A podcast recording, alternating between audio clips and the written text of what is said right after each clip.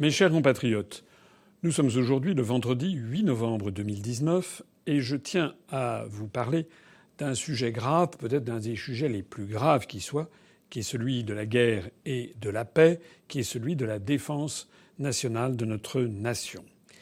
Le président de la République, M. Emmanuel Macron, a fait une interview au journal anglais The Economist, une interview qui a fait beaucoup de vagues. C'était hier euh, le 7 novembre. Interview dans laquelle il a dit exactement ceci que l'OTAN, donc le traité de l'Atlantique Nord, l'Alliance Atlantique, qui date de 1949, eh bien que l'OTAN, donc d'il y a 70 ans, euh, que l'OTAN était, je le cite, en état de mort cérébrale. Et il y a ajouté que l'Union européenne était au bord du précipice. Alors, ces déclarations sont quand même tout à fait extraordinaires de la part du président de la République française, dont je rappelle que la Constitution fait de lui le chef des armées. Alors, ces déclarations vont en partie dans le sens de nos analyses, puisque je rappelle que depuis plus de 12 ans que j'ai créé l'Union populaire républicaine, dans notre programme figure la nécessité de sortir la France de cette alliance atlantique qui n'a plus de raison d'être dans la mesure où il n'y a plus la menace de l'Union soviétique telle qu'elle existait après la Seconde Guerre mondiale.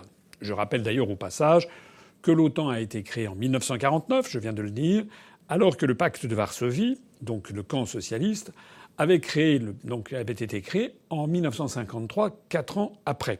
En d'autres termes, c'était quand même l'Occident qui avait euh, fait une alliance militaire avant même euh, que le camp socialiste en fasse une.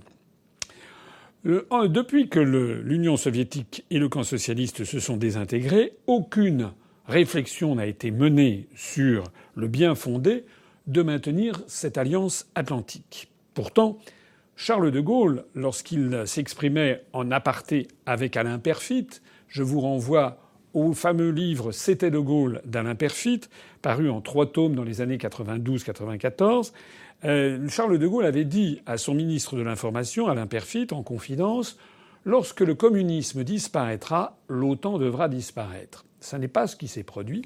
Bien au contraire, alors même que les pays de l'Est se désengageaient de ce pacte de Varsovie et du camp socialiste, les Américains n'ont eu de cesse, rompant d'ailleurs la promesse que le président George H. Bush, le premier président Bush, avait faite à Gorbatchev, qui lui avait dit qu'il n'en profiterait pas, eh bien, au contraire, les États-Unis ont fait adhérer l'ensemble des pays, presque tous les pays de l'Est européen, dans l'OTAN, en demandant ensuite d'ailleurs qu'ils soient intégrés dans l'Union européenne. Je renvoie à ce discours de George Herbert Bush euh, à l'université de Varsovie de juin 2001, dont je parle dans ma conférence qui gouverne la France.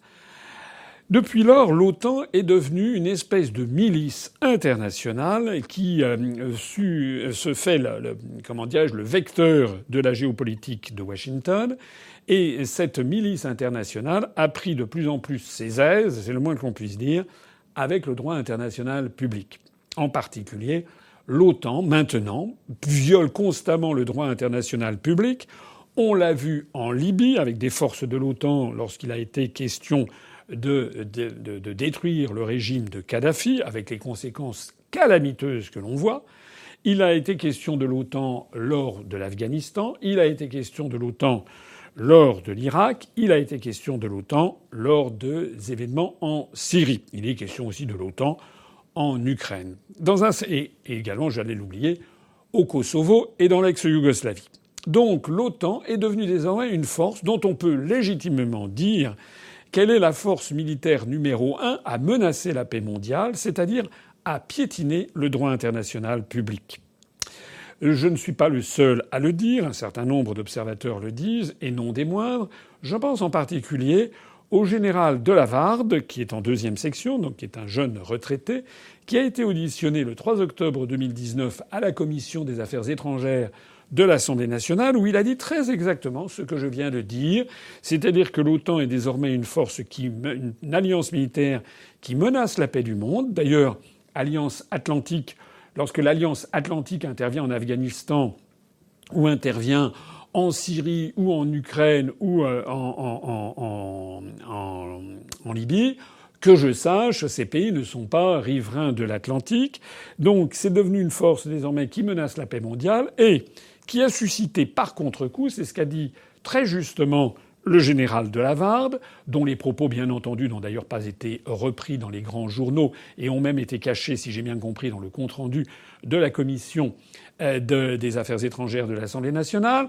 Le général de Lavarde a fait remarquer à très juste titre que face à cette menace hégémonique planétaire venue de Washington, qui pilote en sous-main donc, enfin même pas en sous-main, qui pilote l'OTAN euh, et les pays de l'Union européenne, eh bien, s'étaient dressées deux organisations l'Organisation de la coopération de Shanghai et les BRICS, c'est-à-dire tous ces pays où dans lesquels on compte la Russie et la Chine, qui sont les deux plus importants, mais également l'Inde, mais également le Brésil, du moins jusqu'à Bolsonaro, puisque Bolsonaro maintenant va rentrer dans le giron américain.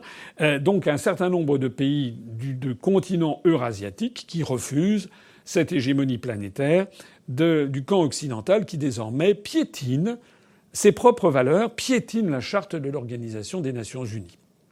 Je vous rappelle que j'ai eu l'occasion à plusieurs reprises de demander justement, notamment euh, le lancement d'une procédure de destitution de Macron au moment de la guerre en Syrie, puisque la France avait violé le droit international en envoyant des missiles sur la Syrie, pays indépendant, membre de l'Organisation des Nations Unies, Or, il est interdit, selon le droit international, de faire cela. La seule possibilité d'intervenir militairement dans un autre État, c'est soit lorsque la charte, euh, en vertu du, du, chapitre 7 de la charte de l'Organisation des Nations Unies, le Conseil de sécurité autorise certaines puissances à intervenir militairement ou également les casques bleus de l'ONU dans un pays. Or, ça n'avait pas été le cas. L'autre possibilité, lorsque l'on intervient militairement dans un pays, à la demande du gouvernement légitime reconnu par une majorité des États des Nations Unies. C'est le cas de la Russie qui est intervenue en Syrie à la demande du gouvernement de Bachar al-Assad qui, même si ça ne fait pas plaisir aux Occidentaux, reste le gouvernement reconnu légitime par l'écrasante majorité des pays du monde et qui détient toujours le siège au Conseil de sécurité de l'ONU. En bref, en bref, nous, nous avons dit qu'il fallait que la France se désengage de cette affaire, puisque nous sommes maintenant pieds et poings liés à l'OTAN par deux choses. D'une part, parce que nous, avons ratifié le traité de l'OTAN du 4 avril 1949. D'autre part, par notre appartenance à l'Union européenne, dont je rappelle que l'article 42 du traité de l'Union européenne place l'ensemble des pays membres de l'Union européenne sous une quasi-tutelle de l'OTAN. Alors c'est évidemment pas mis, on est sous la tutelle de l'OTAN, c'est de façon plus chantournée, plus controuvée. Il est précisé que les pays membres de l'Union européenne qui sont également membres de l'OTAN, c'est-à-dire l'écrasante majorité des pays membres de l'Union européenne, eh bien doivent, lorsqu'ils établissent la politique étrangère de sécurité et de défense de l'Union européenne, doivent d'abord respecter les contraintes de l'OTAN. Ça veut dire que l'OTAN comment et précède les stratégies de l'OTAN s'imposent aux stratégies de l'Union européenne. C'est d'ailleurs la raison pour laquelle nous proposons, quant à nous, de sortir à la fois de l'Union européenne et de l'OTAN. Sur la scène politique française, d'ailleurs, je crois euh, que euh, la France insoumise de M. Mélenchon qui propose de sortir de l'OTAN, mais qui ne veut rester dans l'Union européenne. Donc euh, c'est complètement absurde, puisque si l'on reste dans l'Union européenne, ça veut dire qu'on a le même statut, par exemple, que la Finlande ou que l'Autriche, qui ne sont pas membres de l'OTAN, mais qui sont dans l'Union européenne et qui, de fait, sont assujettis aux directives venues de Bruxelles, mais Bruxelles à la fois l'Union européenne et Bruxelles le siège de l'OTAN. Il ne vous a pas échappé d'ailleurs que l'OTAN et l'Union européenne ont leur siège tous les deux, toutes les deux dans la même ville, la capitale de la Belgique. Donc c'est absurde de dire qu'on va sortir de l'OTAN si l'on reste dans l'Union européenne qui fixe en fait la politique étrangère de sécurité et de défense.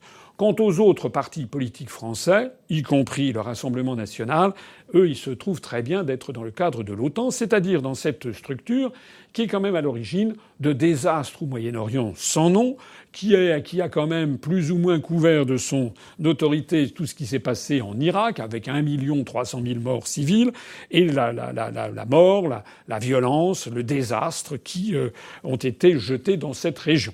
J'en profite aussi au passage pour dire que l'OTAN a partie liée avec des pays comme l'Arabie saoudite et le Qatar, qui sont par ailleurs financent le terrorisme que nous sommes censés combattre. Hein. Ceux qui suivent nos analyses depuis un certain temps, et pas seulement les nôtres d'ailleurs, mais ceux, les analyses de toutes les personnes bien renseignées, savent très exactement que derrière Daesh, que derrière l'État islamique, il y a eu des financements des armes venues de l'Occident, et c'est bien la Russie, avec son alliance avec le gouvernement syrien de Bachar al-Assad, qui en fait a coupé court à Daesh et à l'État islamique. Alors, pour en revenir aux déclarations de Macron, elles sont hallucinantes. Le président de la République française nous dit que l'OTAN est en coma dépassé et que l'Union européenne est au bord du précipice. Qu'est-ce qu'il faudrait faire dans ce cas-là? Il faudrait que M. Macron adhère à l'UPR, se range à nos avis. Pas du tout. Les conséquences qu'il en tire, c'est que nous sommes au bord du précipice, on va faire un pas en avant. C'est à peu près aussi ridicule que ça. C'est-à-dire qu'il appelle à renforcer, renforcer l'OTAN, augmenter le budget de l'OTAN, renforcer la solidarité européenne. C'est un peu comme à l'opéra, vous savez, les chœurs qui disent marchons, marchons et qui font du surplace. Si ça marchait, le traité de l'OTAN qui date de 70 ans, 1949, et le traité de l'Union européenne qui date de 62 ans, 1957, ben, ça se saurait si ça marchait. Ça ne marche pas. Et ça marche d'ailleurs de moins en moins. Ça marche de moins en moins parce que, s'agissant de l'Union européenne, les problèmes budgétaires après le départ du Royaume-Uni vont devenir un casse-tête extraordinaire et vont nous coûter, risquent de nous coûter des sommes absolument astronomiques au profit de nouveaux entrants comme la Macédoine du Nord ou l'Albanie. Et puis, s'agissant de l'OTAN, le président des États-Unis, Donald Trump, qui est en conflit avec l'État profond américain, qui donc, lui, a une autre vision des choses, lui, le président Donald Trump, essaie petit à petit de se retirer, ou en tout cas de demander aux pays occidentaux, aux pays de l'Union européenne notamment, de donner beaucoup plus d'argent euh, dans le fonctionnement de l'OTAN. Pour fixer un petit peu les ordres d'idées, la France verse à peu près quelque chose comme 200 millions d'euros par an au fonctionnement de l'OTAN, puisque c'est à peu près 10% d'un fonctionnement qui est considéré comme étant de 2 milliards. Je parle de la structure administrative, etc. Bien. On dira 200 millions d'euros, ça n'est pas une somme extraordinaire. Moi, je trouve que c'est quand même, en ces temps de disette, ça n'est quand même pas une somme à négliger.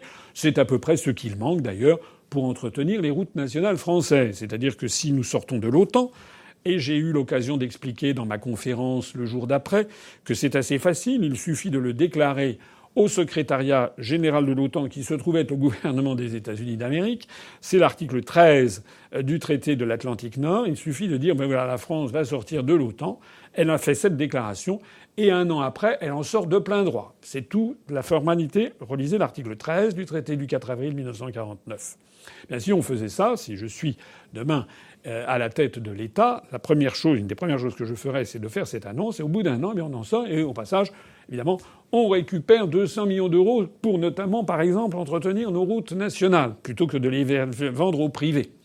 Euh, alors, il y a deuxième, deuxième élément de la défense. Il y a le budget militaire de chaque État. La France verse à peu près un peu moins de 1,8% du PIB, c'est-à-dire à peu près 44 milliards d'euros pour l'entretien et les investissements de ses forces militaires, il est de notoriété publique que c'est insuffisant pour, maintenir la France comme une puissance militaire vraiment crédible. Je rappelle que dans le programme politique que j'avais présenté pour l'élection présidentielle, il y avait l'idée d'augmenter progressivement cette part du PIB pour arriver au minimum à 2%, voire supérieur, 2,2, 2,5.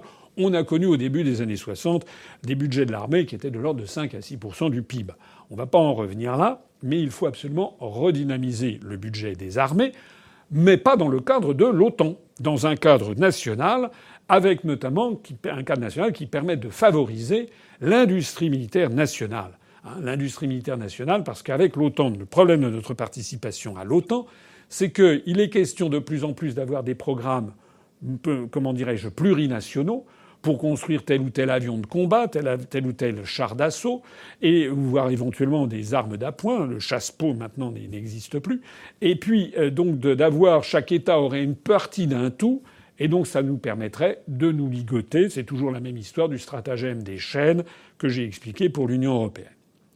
Alors M. Macron, au lieu de tirer les conséquences qui s'imposent, reste lié, veut être davantage lié encore avec nos pays de l'Union européenne en disant finalement qu'il faudrait qu'il y ait un grand budget de la défense. Le problème, c'est que euh, affirmer ceci, ça fait des années, des décennies qu'on en parle. Ça n'est pas parce qu'on le dit que ça existe. Hein. Je pourrais dire qu'il y a des martiens, euh, ça peut, je peux toujours le dire, mais en réalité, ça n'existe pas. Donc, parler du budget de la défense européenne de la défense, ça voudrait dire que les pays membres de l'Union européenne partagent les mêmes intérêts militaires, géopolitiques, la même vision du monde. Nous en sommes loin. Nous en sommes très loin. Je prendrai un exemple. Monsieur Pabrix, ministre euh, letton de la Défense, au mois d'octobre, il y a quelques semaines, a fait des déclarations absolument stupéfiantes en disant euh, que les Waffen-SS étaient l'honneur, l'honneur de la Lettonie, pays membre de l'Union européenne. J'ai déjà eu l'occasion, et je ne me lasserai jamais de le dire, parce que ça jette toujours un silence consterné chez mes contradicteurs qui ne savent pas quoi répondre et qui essayent aussitôt de changer de sujet. La France est liée à trois pays baltes, la Lettonie, l'Estonie et la Lituanie, où l'on commémore chaque année, en grande pompe, et de plus en plus d'ailleurs, l'alliance avec les forces nazies de la Seconde Guerre mondiale qui avaient combattu l'Union soviétique. Je ne dis pas ça pour spécialement soutenir l'Union soviétique, mais quand même, nous avons affaire maintenant à des pays qui, glorifient les Waffen-SS avec, je le dis, ce ministre de la Défense. Et si je le dis d'ailleurs, ça n'est pas pour faire un effet de manche, ni pour, parce que ce serait une anecdote.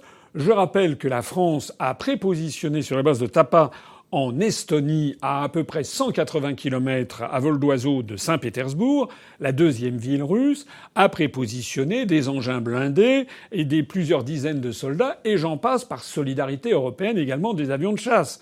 Donc nous sommes entraînés par notre double appartenance à l'Union européenne d'une part et à l'OTAN d'autre part à faire partie de la géopolitique américaine même si celle-ci échappe en fait à Donald Trump, lequel Donald Trump actuellement fait d'ailleurs l'objet d'une procédure d'impeachment, c'est-à-dire de destitution, preuve qu'il gêne l'état profond des États-Unis d'Amérique, qui poursuit, qui veut continuer sur son air, comme on dit, c'est-à-dire qui poursuit sa stratégie Trump ou pas Trump. Nous, nous sommes donc entraînés par cette alliance à être en conflit stratégique permanent avec la Russie et éventuellement avec la Chine, même si M. Macron, qui pratique toujours le en même temps, eh bien, s'est rendu en Chine ces jours-ci euh, pour dire à quel point euh, la France et la Chine s'entendaient très très bien, avec beaucoup de cadavres dans les placards. J'ajoute également que la France entretient actuellement des très mauvaises relations, on ne vous le dit pas suffisamment, avec l'Allemagne.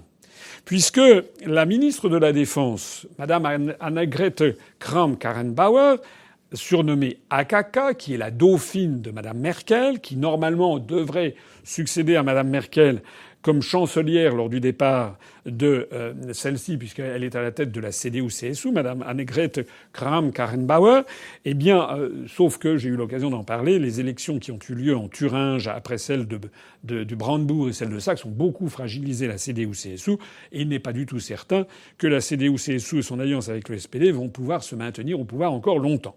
En tout cas, en tout cas, Madame Kramp-Karrenbauer, qui est une femme à poigne, est ministre actuellement de la Défense de l'Allemagne et a négocié comme une grande avec les Américains des accords notamment sur le financement de l'OTAN, sans en parler à Paris, et donc est allé porter, a dit, a dit à cette pauvre Florence Parly, qui était autrefois ministre du budget qui s'occupe de la défense, en lui voilà la note que vous aurez à payer. Ce qui a tendu l'atmosphère entre Paris et Berlin, puisque le gouvernement français a semble-t-il dit eh allez vous faire cuire un œuf. Tout ça derrière les portes capitonnées, ce dont on ne vous parle pas. Et puis également, l'Allemagne a proposé une zone tampon entre la Turquie et la Syrie, dans le nord de la Syrie, suite aux événements récents. Tout ça sans en parler à Paris. Donc en fait, l'Allemagne fait des bras d'honneur les uns après les autres à la France, qu'elle considère désormais comme une puissance en déclin, ce qui constate d'ailleurs qui n'est pas tout à fait faux, puisque nous sommes dirigés par des personnes qui ne croient plus en la France et qui prennent systématiquement les mauvaises décisions pour notre pays.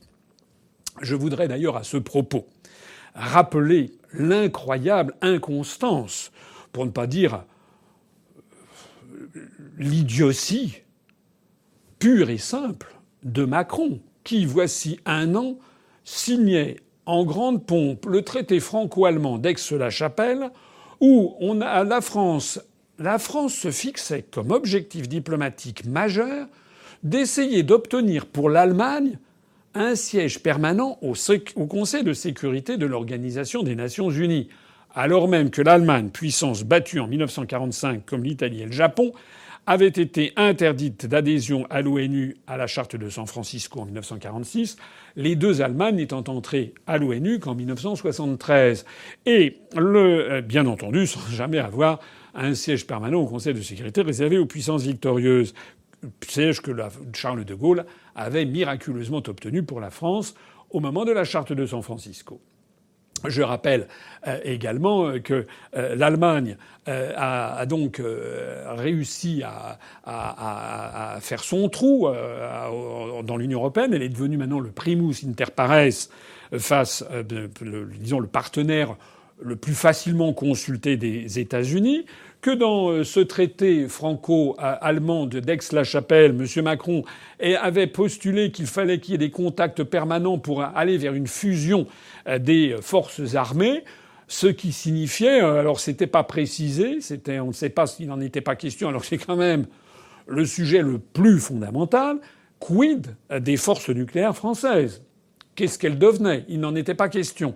Il est question simplement de fusionner, enfin, de rapprocher les forces militaires et la stratégie franco-allemande, avec d'ailleurs des ministres qui allaient assister les uns chez les autres à des conseils de défense. On croit rêver. On croit rêver quand on voit que quelques mois après, le gouvernement de Berlin fait un bras d'honneur et traite avec Washington sans nous en parler. En réalité, il y a un traité qui date de 1980 qui interdit à l'Allemagne de disposer de forces nucléaires, de, bombes nucléaires. C'est bien ce qui embête l'Allemagne. Et nous avons déjà expliqué à nos lecteurs. Je renvoie ici un excellent article qui avait été rédigé par Vincent Brousseau, qui n'est pas seulement compétent en questions monétaires, mais qui est en question sur l'Allemagne en général. Il est assez compétent, il est même très compétent, et en particulier sur les questions militaires. Il avait fait un, dossier qui était tout à fait intéressant euh, sur euh, la stratégie des Allemands pour essayer de grignoter petit à petit en prenant en considération, en tablant sur la faiblesse insigne, l'absence totale de, de lignes directrices, de colonnes vertébrales des élites françaises, que progressivement, à l'usure, il obtiendrait, le gouvernement allemand, les gouvernements allemands les uns après les autres, finiraient par obtenir une espèce de partage des forces nucléaires françaises en attendant que ce soit l'Allemagne qui mette la main carrément dessus. J'avais à l'époque, et je n'étais pas le seul, il y avait d'autres forces politiques qui avaient protesté vigoureusement contre ce traité franco-allemand d'Aix-la-Chapelle où la France cédait tout et n'obtenait rien, eh bien, j'avais protesté à l'époque. Je vous renvoie aux vidéos en question. On constate maintenant, eh bien, que la France a tout cédé, n'a rien obtenu, et que loin que les Allemands nous, soutiennent face à l'OTAN, au contraire, ils, développent encore davantage leurs relations avec Washington. Alors voilà, maintenant il est temps de, de conclure. En fait, nous avons à la tête de l'État M. Macron, qui est un homme extrêmement inquiétant. Quelle est sa ligne stratégique pour la France? Comment voit-il la défense nationale? A-t-il compris que lorsque lorsqu'on en vient aux dernières extrémités, on ne peut compter que sur soi-même? Connaît-il cet adage qui dit qu'il vaut mieux être seul que mal accompagné? A-t-il bien médité toutes les leçons de stratégie de l'histoire mondiale et notamment de l'histoire de la France? A-t-il bien réfléchi aux raisons pour lesquelles Charles de Gaulle avait retiré la France du commandement militaire intégré de l'OTAN parce qu'il refusait que jamais les forces militaires françaises puissent être entraînées dans un conflit planétaire sans que ce soit au final le gouvernement et le chef de l'État qui aient oui ou non décidé de l'emploi de nos forces militaires et éventuellement de nos forces stratégiques. M. Macron nous explique dans le même mouvement que l'OTAN est en coma dépassé, ce qui lui a d'ailleurs valu quelques heures après une volée de bois vert de Mme Merkel qui a dit que c'était totalement excessif. Donc en fait, il y a un, conflit sourd, mais, très profond en ce moment entre la France et l'Allemagne. Donc M. Macron dit que l'OTAN est en coma dépassé, que l'Union européenne est au bord du précipice, et au lieu d'en tirer les conséquences qu'un chef d'État doit tirer, c'est-à-dire de sortir la France au plus vite de ces instances mortifères, pas du tout. Il propose de rester dans l'Union européenne et de maintenir notre stratégie militaire et la doctrine d'emploi de nos forces militaires sous la tutelle d'une alliance militaire dont il dit qu'elle est en mort clinique, en mort cérébrale.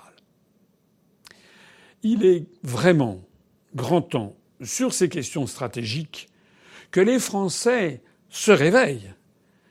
Hein, que les Français comprennent que c'est une, hélas une de nos pires traditions, que la France souvent a une guerre de retard. Il est grand temps que la France et les Français comprennent qu'il faut qu'il y ait à la tête de l'État quelqu'un qui sache très exactement ce que sont les conflits et les intérêts nationaux sur l'ensemble de la scène géopolitique mondiale, quelqu'un qui soit un homme de paix, qui veuille respecter en toutes circonstances le droit international, mais surtout quelqu'un qui ne soit pas un naïf, quelqu'un qui est une colonne vertébrale, qui défende les intérêts de la France et du peuple français, puisque si le président de la République française ne défend pas les intérêts de la France et du peuple français, personne ne le fera à sa place. Il est grand temps que les Français choisissent comme chef d'État quelqu'un qui ne soit pas un irresponsable, quelqu'un qui ne change pas constamment d'avis, quelqu'un qui ne dise pas une chose et son contraire, quelqu'un qui ne fasse pas des déclarations à l'emporte-pièce du style que l'OTAN est en mort cérébrale ou que l'Union européenne est au bord du précipice. Les Français n'ont pas besoin de quelqu'un qui commente et d'un irresponsable. Les Français ont besoin d'un chef d'État qui soit l'héritier des 40 générations ou 50 générations qui ont fait la France et qui sache que son devoir est de défendre l'intérêt national, l'intérêt de la France, l'intérêt des Français, en souci de parfaite harmonie et de paix avec le reste du monde, mais sans aucune naïveté sur les jeux de toutes les puissances qui nous entourent. Vive la République et vive la France.